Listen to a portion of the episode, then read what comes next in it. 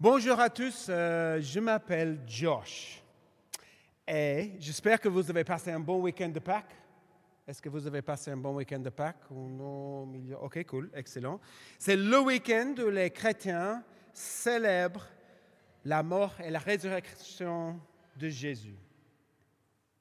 Ce matin, on a essayé de célébrer dans notre propre façon. On a essayé de faire cuire notre propre pain à la maison. Euh, mais ça n'a pas marché. En fait, euh, il y a eu des interprétations diverses, si je peux dire ça, euh, des directions. Bref, il ne s'est pas levé. OK. Et malgré nos efforts, on ne pouvait pas le ressusciter, si je peux dire ça. OK, le pain. Mais ce n'était pas le cas avec Jésus. La résurrection de Jésus, qu'est-ce que c'est et qu'est-ce que ça veut dire pour nous aujourd'hui? Bah, nous avons suivi une série euh, des paroles de Jésus sur lui-même euh, cette année. Je suis le pain de la vie. J'espère que son pain était mieux que le nôtre, mais ça va. Je suis le bon berger. Je suis le chemin, la vérité et la vie. Et le dernier est aujourd'hui, je suis la résurrection, ce qui tombe bien euh, pour ce week-end de Pâques. Il y a à peu près deux ans depuis le premier week-end de Pâques, avec la mort et la résurrection de Jésus, mais cela fait également un peu plus d'un an que nous avons vécu la pandémie de Covid, où nous avons été plus confrontés à la mort que depuis de nombreuses années dans notre société. Notre texte ce soir traite du sujet de la mort. Montagne, c'est la classe, n'est-ce pas? Montagne, hein, je vais citer montagne normalement. Ce n'est pas la mort que je crains, c'est de mourir. Mais la mort est encore un sujet assez tabou dans notre société, n'est-ce pas? Oui. Euh, la plupart du temps, on n'y aime pas penser. Et si vous êtes dans un, bar ou dans un resto, en fait, est-ce que vous vous rappelez euh, ce que c'est d'être dans un bar un resto? Moi non plus, non. Mais on ne dit pas, que penses-tu de la mort? C'est un peu bizarre dans un resto. On le bloque de nos esprits, comme le théologien Jean Calvin a dit. Nous faisons toutes nos entreprises comme constituant notre immortalité sur cette terre, comme si la vie continuera, continuera, continuera. Et si nous avons une image de la mort devant les yeux, nous pouvons philosopher sur la fragilité de cette vie, mais quand cela advient, c'est une philosophie transitoire qui s'évanouit sitôt que nous avons tourné le dos. Ce soir, tournez par le dos. La pandémie nous a poussés à réfléchir à la mort plus que d'habitude. Ne tournez pas le dos. Le passage que nous creusons aujourd'hui sur la résurrection de Lazare vient de l'évangile de Jean. Certains pensent que l'intervention surnaturelle d'un Dieu personnel ou transcendant est impossible. Peut-on le croire à notre époque avec tellement d'éducation, de, de, science? Je crois que oui. J'ai étudié la science et je connais beaucoup de scientifiques qui croient au miracle. Cette objection ne vient pas de la science, mais de nos présupposés. Donc, si c'est votre cas ce soir, essayez de mettre à côté vos présupposés et de lire le texte pour vous-même. D'autres pensent que nous pouvons interpréter cela comme une leçon spirituelle existentielle non fondée sur des faits historiques. Mais il semble que tous les facteurs du texte indiquent que l'auteur décrit un épisode historique réel. Regarde ce qu'un autre académique a dit par rapport au livre de Jean. Celui qui écrivait l'évangile de Jean accordait à l'histoire la plus haute importance. Il n'aurait jamais rapporté un récit de la vie de Jésus s'il n'avait eu de bonnes raisons de croire qu'il s'était réellement produit. Le texte est long. Je vais examiner à travers trois questions. Et la première question est pourquoi Jésus attend-il? Nous nous retrouvons dans le ministère de Jésus, premier siècle, euh, trois ans dans l'œil du public, et notre passage nous présente. Ben, Merci pour la musique. Notre passage nous présente un homme malade, Lazare de Bethanie, un village pas très loin de Jérusalem, et ses deux sœurs, Marthe et Marie. Les deux sœurs envoyèrent donc quelqu'un à Jésus pour lui faire, pour lui faire dire, Seigneur, ton ami est malade. Jésus répond avec une phrase un peu énigmatique et ensuite le narrateur nous donne quelques versets bizarres, versets 5 et 6. Or, Jésus était très attaché à Marthe, à sa sœur et à Lazare. Après avoir appris qu'elle était malade, il resta encore deux jours à l'endroit où il se trouvait. Ça n'a aucun sens. Il les aimait, mais quand il a appris que Lazare était malade, il est resté quelques jours de plus. Pas juste avec, avec un petit pina colada peut-être, je ne sais pas. Pourquoi Jésus attend-il? La réponse se trouve dans les deux vers, dans les deux phrases que Jésus prononce. Quand Jésus a pris la nouvelle, il dit, cette maladie n'aboutira pas à la mort, elle servira à glorifier Dieu. Elle sera une occasion pour faire apparaître la gloire du Fils de Dieu. Et puis sur le chemin, à ses disciples, verset 14, alors il leur dit clairement, Lazare est mort. Et je suis heureux. Je suis heureux. Je suis heureux à cause de vous de n'avoir pas été là-bas à ce moment-là, car cela, cela contribuera à votre foi. Pourquoi Jésus attend-il Afin que le Fils de Dieu soit glorifié et que ses disciples croient. Ils apprennent quelque chose de profond sur Jésus ici. Euh, Jusqu'à maintenant dans l'Évangile, Jésus a accompli certains signes. Il a guéri les aveugles, les boiteux, il a nourri les affamés, il était comme un guérisseur, peut-être comme un bricoleur, un peu. Mais avec Lazare, il voulait montrer qu'il est plus qu'un guérisseur, plus qu'un un bricoleur. Il a le pouvoir sur la mort et sur la vie. Qu'il allait résoudre le plus grand problème, eux et nous avons, la mort. Il attend afin qu'ils puissent voir, qu'ils peuvent croire en lui même face à la mort. Est-ce que Jésus était insensible à l'égard de cette famille de Bethanie Parce Souvenez-vous que Jésus était très attaché à eux. La mort de Lazare et- et la résurrection qui suit ne servent pas seulement à glorifier le Fils, mais également à faire du bien à Lazare et à ses sœurs. Même face à la mort, ils peuvent croire en Jésus. Ils peuvent avoir confiance en lui. C'est pourquoi Jésus attendait. Mais il existe une question similaire et peut-être liée. Pourquoi Dieu attend-il ou permet-il la souffrance et la mort? Une pandémie. C'est une question que nous avons peut-être posée l'année dernière. C'est une question juste et très importante. Et c'est une question que les croyants posent à Dieu dans la Bible. Habakkuk, par exemple. Jusqu'à quand, ô Éternel, pourquoi me fais-tu voir de telles injustices? Comment peux-tu te contenter d'observer les méfaits qui se commettent? Beaucoup de personnes rejettent Dieu à cause de la souffrance présente dans le monde. Elles sont tellement révoltées face au mal qu'elles ont conclu qu'un Dieu bon ne peut pas exister. Et nous pouvons comprendre le désarroi ressenti. Mais est-il logique de rejeter Dieu à cause de la présence de la souffrance et de la mort?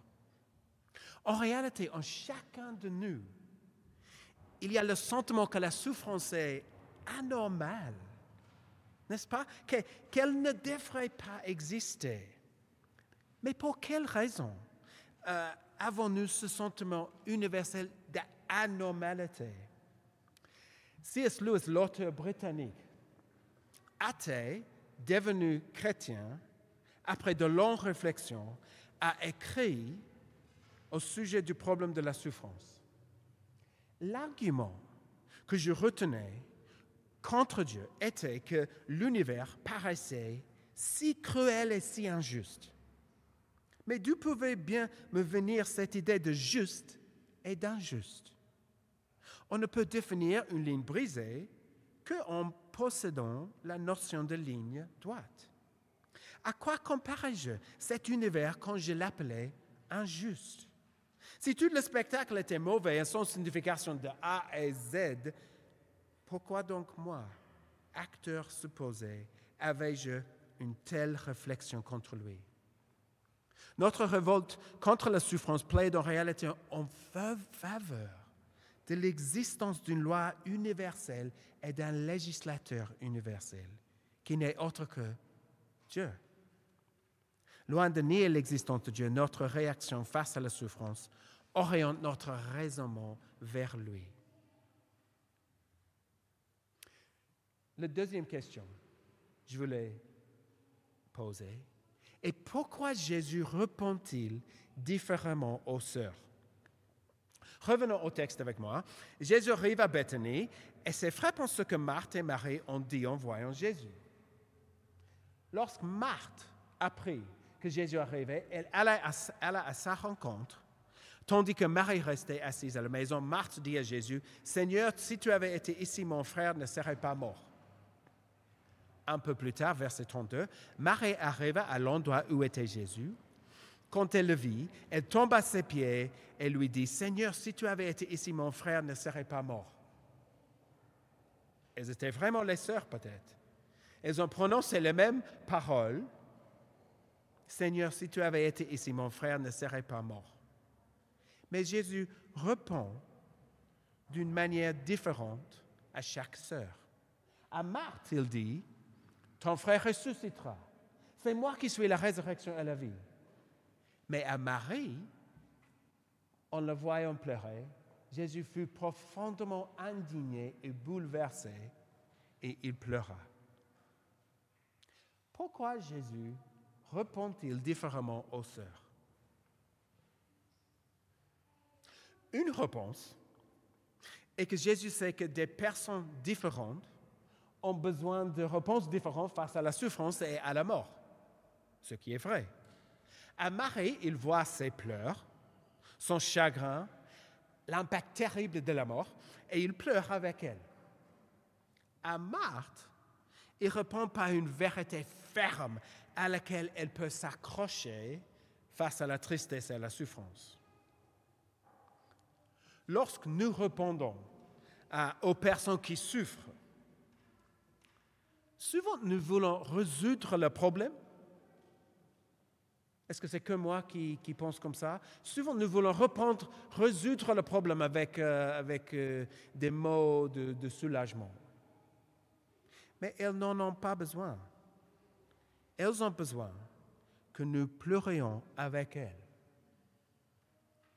Et à un certain moment, elles ont besoin de vérités inébranlables pour les soutenir. Jésus sait mieux que nous quelle réponse est la plus appropriée pour chaque personne, mais les deux sont importants. Ça, c'est une réponse. Mais la deuxième réponse est la plus profonde, à mon avis. Les deux réponses différentes de Jésus révèlent que la mort et la souffrance sont des problèmes terribles. Mais Jésus a, ou plutôt est, la solution. Lorsque Jésus voit que Marie pleure, il pleure aussi. Jésus n'est pas stoïque, il n'est pas bouddhiste, il était profondément indigné en son esprit et grandement troublé. le mot grec est ebremamamoi, J'ai du mal à, prononcer ce mot. Est-ce que quelqu'un parle grec? Non, qui sait? Ça, parle de, la tristesse, mais aussi, en fait, le mot à l'époque, il s'applique à l'ébrouillement du cheval. Oh non, je ne peux pas faire ça, mais, les, les, les chevaux, les chevaux avant la bataille, et applique à l'être humain, il suggère la colère, l'indignation. La mort n'est pas naturelle dans la Bible. Bien sûr, les gens peuvent se sentir très vieux et malades et désirer la fin. Ça, ça arrive. Mais la mort reste un affront, un, choc brutal à la vie dans ce monde. Et la souffrance et la mort sont un rappel profond que quelque chose ne va pas dans ce monde. Le monde est déconnecté de celui qui donne et soutient la vie. Nous avons été confrontés à cette réalité pendant cette pandémie. Donc, si tu es au milieu de la souffrance, si tu as été confronté par la mort de quelqu'un,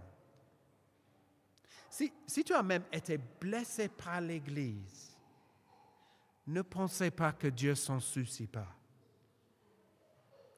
Ne pensez pas que Dieu ne sait pas ce que c'est. Nous avons un Dieu en Jésus qui pleure avec nous, qui nous rejoint dans notre souffrance. Mais ne pensez pas non plus que Dieu ne fera rien pour y remédier. Notre grand problème, l'origine de notre souffrance de, la mort, est que nous nous sommes déconnectés de Dieu. Nous nous sommes détournés de Dieu dans notre égoïsme, dans notre indépendance, dans nos péchés. C'est ce que la Bible dit. Et nous pensons pouvoir vivre de manière indépendante en ne pensant à Dieu que de temps en temps, soit en le blâmant pour quelque chose, soit lorsque nous sommes en difficulté. Mais la souffrance et la mort sont des rappels de cette relation brisée, que, nous sommes fragiles. Nous ne sommes pas indépendants. Nous avons besoin de, Dieu. Et Jésus dit ici qu'il est la résurrection et la vie. Il est la solution. Par sa mort et sa résurrection, il brise le pouvoir de la mort et il nous donne la vie éternelle. La mort est horrible, mais Jésus est plus fort que la mort.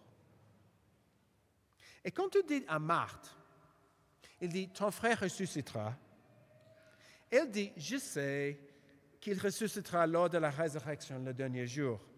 Et Marthe croyait, comme la plupart des Juifs à l'époque, qu'il y aura une résurrection à la fin du temps. Et elle comprend ce que Jésus dit comme T'inquiète, tu vas voir ton frère encore à la fin. Mais Jésus dit à Marthe, ton espoir n'est pas vague. Ton espoir n'est pas fragile au lointain. Ton espoir, ton espoir n'est pas peut-être au, au possible. Ton espoir est une personne. Et Jésus dit, c'est moi qui suis la résurrection et la vie. Il ne donne pas que des mots de confort ou pleurer avec elle, il donne lui-même. Il dit, celui qui croit en moi vivra, même s'il meurt. Ça veut dire que la mort ne serait pas ultime.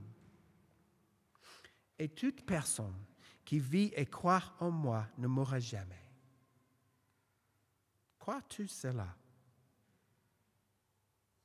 C'est les mots qui résonnent et qui posent la question pour nous. Si on a peur de penser à la mort, c'est parce qu'on pense que c'est plus fort que nous et que ça triomphe sur toute autre chose dans nos vies.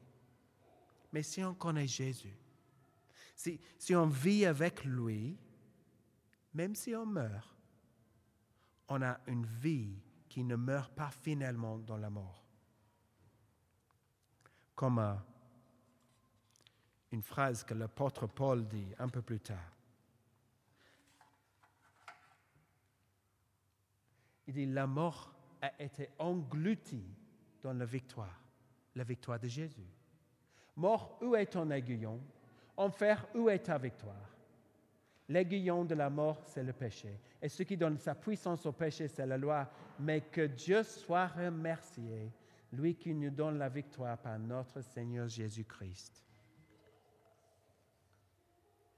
Toutes personnes sont englouties par la mort. Mais il y a un qui a englouti la mort. Et c'est Jésus. Troisième question est la question finale. Que signifie croire en lui? Que signifie croire en Jésus? Que, Jésus a existé en tant qu'homme historique? Ben, Tous les historiens le pensent. Que, Dieu existe ben, Cela est considéré comme acquis par défaut dans la Bible. Croire en Jésus signifie donc quelque chose de plus que cela. Allons au, point culminant de l'histoire avec moi, à verset 38. Si c'était un film, il y aura la musique, mais je n'ai pas de musique, désolé, mais je vais le lire quand même avec vous maintenant. Jésus, de nouveau profondément indigné, se rendit au tombeau. C'était une grotte, une pierre fermait l'entrée. Jésus dit, enlevez la pierre. Et Marthe, c'est le meilleur verset du texte pour moi. Marthe, la sœur du mort, lui dit, Seigneur, ils sont déjà qu'il y a quatre jours qu'il est là. Ça a un air d'histoire, n'est-ce pas? C'est un peu bizarre. Ils étaient très réalistes à l'époque, ils n'étaient pas crédules ou naïfs. Ça. Personne n'a inventé ce verset-là. Seigneur, ben, ils sont déjà. Verset 40. Jésus lui dit, ne t'ai-je pas dit que si tu crois, tu verras la gloire de Dieu? Ils enlevèrent donc la pierre de l'endroit où le mort avait été déposé. Jésus leva alors les yeux et dit, Père, je te remercie de ce que tu m'as écouté. Pour ma part, je savais que tu m'écoutes toujours, mais j'ai parlé à cause de la foule qui m'entoure, afin qu'ils croient que c'est toi qui m'as envoyé. Après avoir dit cela, cela, il cria d'une voix forte, Lazare, sors Et le mort sortit, les pieds et les mains attachés par des bandelettes et le visage enveloppé d'un linge. Et Jésus leur dit, détachez-le et laissez-le s'en aller. Jésus a attendu pour que Marie, Marthe et ses disciples voient non pas une guérison, mais une résurrection. Et il fait cela, comme il le dit, afin qu'ils croient que Dieu l'a envoyé. La résurrection de Lazare est l'avant-goût de la résurrection de Jésus. Lazare a été ressuscité, mais il est mort plus tard. Jésus est mort sur la croix, et puis il a été ressuscité pour ne jamais mourir à nouveau. Si tu ne t'es jamais interrogé sur les preuves historiques de la mort et de la résurrection de Jésus. On, a fait un webinaire euh, en février, je crois. C'était en février, oui. Euh, je crois que c'était février. Donc, jetez un œil sur ce webinaire parce que ça explique toutes les preuves historiques de la mort et de la résurrection de Jésus. Et ce n'est pas un conte de faits. Jean, l'auteur de l'Évangile, est très explicite sur ce fait quand il dit à la fin de son évangile, Jésus a accompli sous les yeux de ses disciples encore beaucoup d'autres signes miraculeux qui n'ont pas été rapportés dans ce livre, mais ce qui s'y trouve a été écrit pour que vous croyiez que Jésus est le Messie, le Fils de Dieu, et qu'en croyant, vous possédiez la vie en son nom. Croire en Jésus signifie des aspects intellectuels et des aspects personnels. Intellectuels, c'est croire que Dieu l'a envoyé, comme on a vu. Croire que Dieu a envoyé. Croire qu'il est le Messie, le Fils de Dieu. Qu'il révèle la gloire de Dieu parce qu'il est Dieu, en chair et en os. Croire qu'il est plus fort que la mort parce qu'il a vaincu la mort. Qu'en lui, on trouve notre espoir pour la résurrection et la vie. Ça, c'est l'aspect intellectuel. Et c'est très important. il y a un contenu là. Mais il y a aussi un aspect personnel. Quoi qu'il nous connaît, qu'il pleure avec nous, qu'il nous aime, et il est mort pour nous. Quoique même si tu souffres et que tu meurs, tu vivras grâce à sa mort.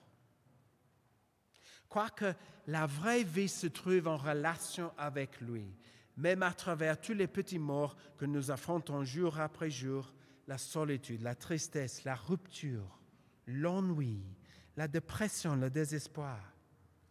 Face à tous ces petits morts, Jésus est la vie. Ça, c'est l'aspect personnel. Steve Jobs, le fondateur d'Apple, était l'oracle de l'ère numérique. En octobre 2003, on lui découvre une tumeur neuroendocrine du pancréas, qui est de bon pronostic si la maladie est soignée tôt. Les médecins expliquent à Steve Jobs qu'il est urgent d'enlever la tumeur, mais il refuse. Il se soigne avec des médecins douces et parallèles, il mange bio, consulte des guérisseurs, des naturopathes, il utilise l'acupuncture. Mais en 2004, la tumeur s'est propagée en dehors du pancréas et il accepte enfin l'opération, mais beaucoup trop tard. Il décède le 5 octobre 2011, 5-6 ans plus tard, à l'âge de 56 ans. Il aurait peut-être pu vaincre la maladie s'il s'était résolu plus tôt à une intervention chirurgicale pour enlever sa tumeur. Il était l'un des hommes les plus riches, les plus intelligents, mais il a sous-estimé le pouvoir de la mort. C'est tragique, c'est triste, mais la mort arrive à nous tous. Même avec les médicaments les plus adaptés, les opérations chirurgicales ou les meilleurs spécialistes, ils ne peuvent pas vaincre enfin la mort. J'ai une idée. Celui qui croit en moi vivra, même s'il meurt. Et toute personne qui vit et croit en moi ne mourra jamais. Steve Jobs croyait dans les, les, euh, les médecines euh, douces ou parallèles. Nous, nous croyons souvent dans, dans les, les, autres médecins, les médecins dans les hôpitaux. Ils sont bons, mais ils ne peuvent pas résoudre notre problème. Seulement Jésus peut faire ça. Crois-tu cela?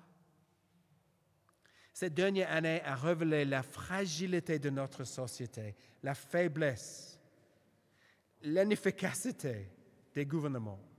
C'est un bon moment pour nous, pour croire non pas en eux ou en nous, mais en celui qui est la résurrection et la vie.